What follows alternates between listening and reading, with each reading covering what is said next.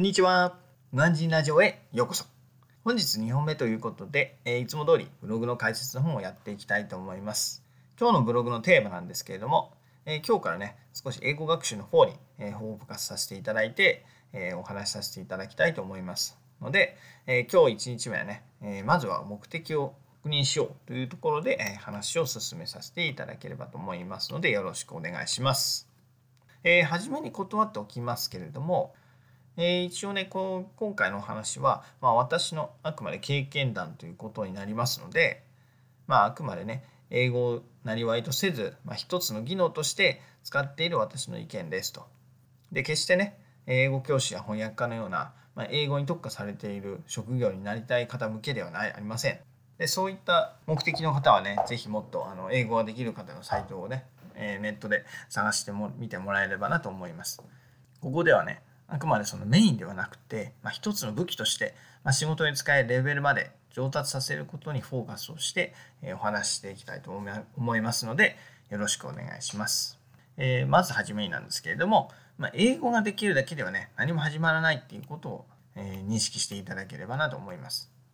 英語はねあくまでその武器なんですよね。えー武器はね、えー剣だったりとか槍だったりとかあるじゃないですか。でそれの、まあ、あくまでその一つにしかならないっていうところで、まあ、英語ができるからといってね、まあ、海外で仕事できるかっつったらそういう証明にはならないわけですよね。で先ほど説明したような立派な武器剣とか槍などを持っていても、まあ、その振り方をね知らなければね、えー結局外に出てモンスター倒すことできないんで、まあ、それと同じですよっていうところですね。なので、まあ、それに付加価値をつけていかなければならないんですよね。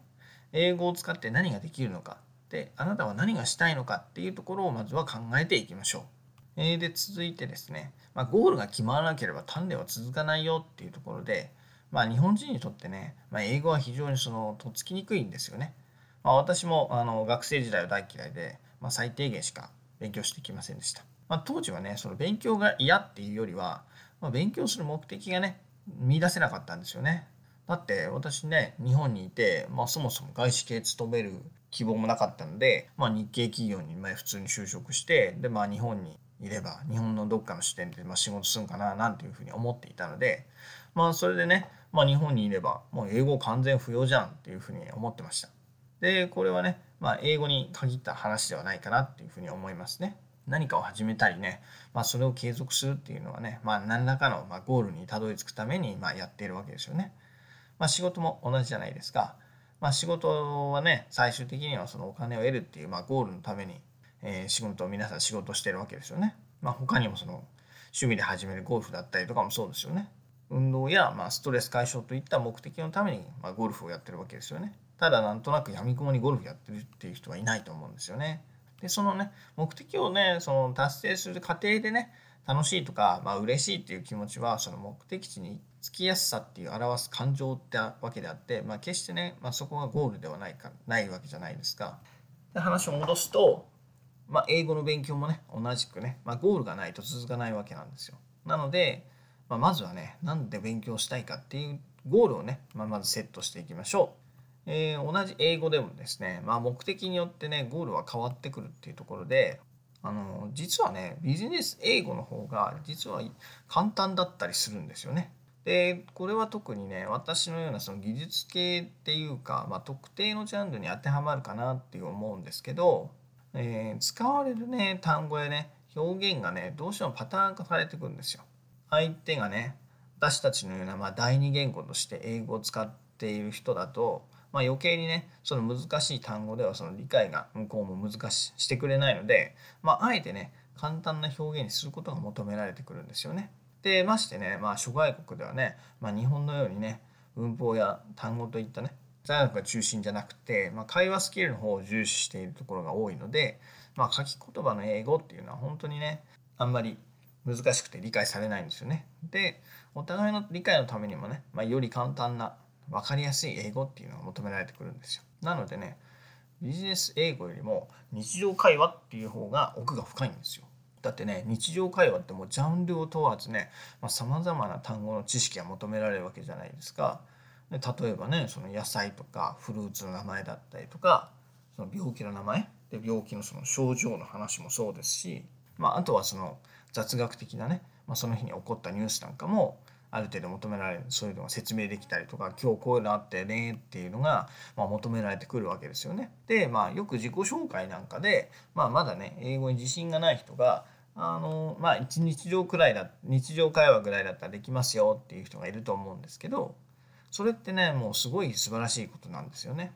まあ、実際はね、まあ、人によってそのレベル感っていうものが曖昧で、まあ、何とも言えない部分はあるんですけれども私は正直それは素晴らしいと思ってます。でまあその日常会話って言ってもその異なるレベルの違いなんですけど、まあ、その短期の旅行、まあ、1週間程度の旅行で、まあ、使う最低限の力だったり、まあ、買い物とかで値切ったりね、まあ、条件をつけて、まあ、こう交渉ができる力だったりとかあとは怪我ですよね。怪我や病気などのトラブルでも、まあ、現状ねしっかりその病院の人とかお医者さんにしっかり説明できる力っていうことになると、えー、どんどん状況がね変わってきて、えー、説明するための知識っていうのが必要になってくるじゃないですか。だからね自分がどこまでできるようになりたいのかですよね。でそれでまあ進むべきの道のりやその険しさがどんどん変わってくるわけですよね。でなので、まあ、日常会話ができるって一口に言っても実は奥が深いっていうことなんですよね。で、まあ、ウガン人はどうなのっていうところで、まあ、初めはねあの TOEIC のためにやってました。会社に入ってねちょっ海外旅行がね私好きだったんですよね。でまあ海外旅行年1回ぐらいずつで行ってたんですけど、まあ、海外旅行の延長でね、まあ、仕事ができればなと思って、まあ、英語の勉強をスタートさせてたんですよね。でもね私の会社その学歴社会がまだ残っててねその海外事業部に転属するっていうのはねかなりね非常に超え難いハードルがあったんですよね。でまあそのねまだ結局何もしないのじゃね何も始まらないじゃないですか。だからね、まあ、まずは、まあ、英語だなと思って英語ができるっていうことを手っ取り早く証明するために、まあ、社内でねすごい有名だったその TOEIC TOEIC の勉強を始めたんですよね。でもう一切会話力とかも作文力とかはもう全然無視して、まあ、とりあえずひたすら TOEIC のスコアを上げるための勉強だけをしてきましたね。でねなんとかね社内でその何点以上その730点だったんですけどうちの会社だと。紹介者だと730点を超えると730点を超えた優秀者っていうことで、まあ、社内のイントラに名前が載せてもらえるんですけど一応そこの名前が載るとこまでは行ってまあなんとかねその海外事業部への切符も勝ち取ったんですけど、まあ、実際にはねその移動先の海外事業部でまあ挫折を味わうことになるんですけれども、まあ、TOEIC の高得点ってね、まあ、いわばねその付け焼き場と同じって考えてもいいんじゃないかなと私は思いますね。英語ができるっていう能力をまあ一時的に手に入れたようなものなのかなっていうふうに思いますね。なので、まあ、本当の英語力とはちょっと違うんですよね。だから英語でねそのプレゼン資料を作ったり報告書を書くっていうのはもってのほかで、まあ、ちょっとしたね日本語の文章を英語に訳すことをままならないんですよね。まあ当時ね私が一番最初に配属になったグループではね、まあ、英語ができる人ばかりではなかったので、まあ、あんまりね過度な落胆っていうのは周りはかん周りからは感じなかったようにね、えー、思ってはいるんですけれども、まあ、それでもねやっぱりせっかく言ったにもかかわらず英語ができないっていうのはなんかとても自分がね嫌になりましたねそんな自分が。もう何のためにここまで勉強してきたのかなっていうのが分かんなくなりましたよね。せっかく勉強してきたのに全然英語できねえじゃんって自暴自棄になっちゃいますよね。なので、まあ、その時は、まあ、東京に単身赴任してたんですけどなので、まあ、その時は、まあ、その単身単身寮とか、まあ、帰りですよね週末帰りの電車の中とかでも一生懸命勉強して、えー、なんとかやってましたね。はい。まあそんなこんなんでね、まあ、エジプト駐在があったりで今はもう英語であの会話できるようにはなったんですけれども、まあ、あくまでねその第二言語同士の会話っていうところであってちょっと相手がネイティブだとね話が変わってくるんですよね。相手がネイティブだと、まあ、こちらがね、まあ、その日本人っていうところで、まあ、第二言語だから、まあ、ゆっくり話してくれたりする人もいるんですけれども、まあ、中にはねそうでない人ももちろんいるわけで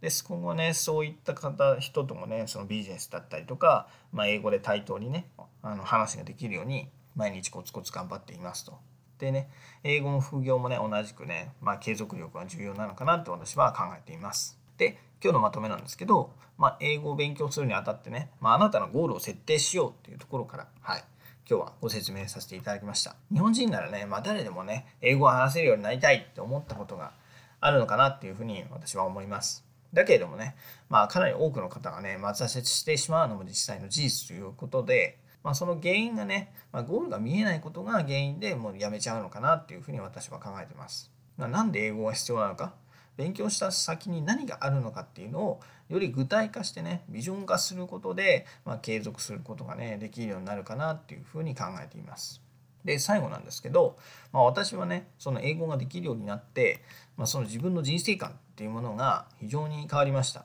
日本ではね味わえない数多くの体験ができましたし、まあ、もっとね世界にはもっともっとたくさんの新しい発見があると思ってますので